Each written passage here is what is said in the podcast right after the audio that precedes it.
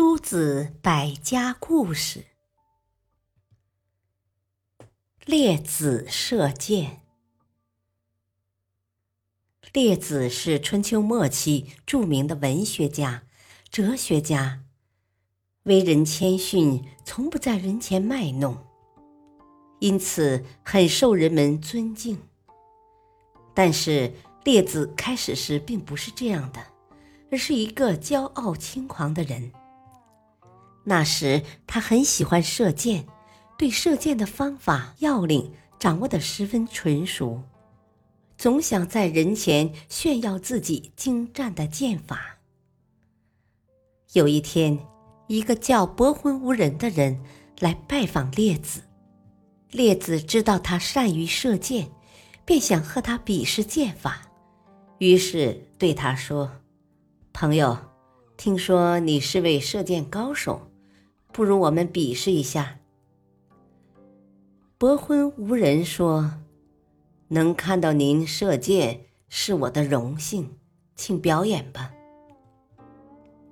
列子操起弓箭，把一杯水放在手臂上，然后拉弓搭箭，一箭刚射出，另一箭迅速扣在弦上，一连射出几箭，渐渐射中靶心，而他手臂上的水杯一动也不动。就像是被放在桌子上一样平稳。列子本以为伯昏无人会夸奖他剑法高超，不料伯昏无人不仅没有夸奖他，反而说：“您这只不过是为了表演而射箭，还不是望杯之箭。假如您和我一起登上高山，踏上悬崖绝壁，背靠着万仞深渊。”您还能射箭吗？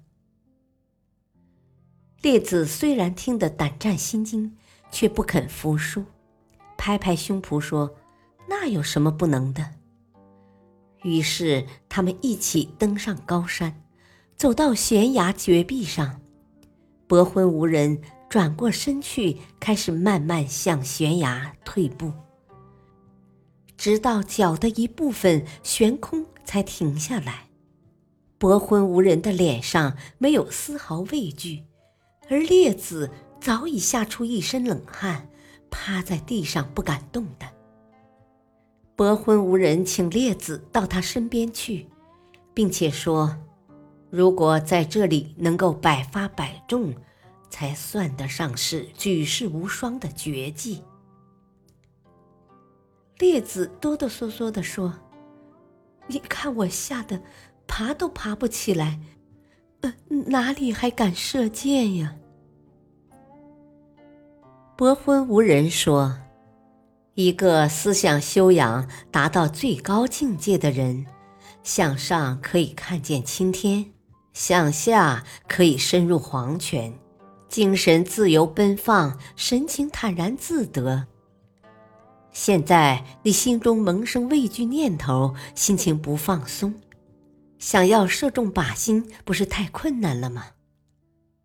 听了伯昏无人的话，列子终于意识到了自己的不足。从此，他一改轻狂自负的性格，潜心学习，终于学有所成。感谢收听，下期播讲列子拒绝赐予。敬请收听，再会。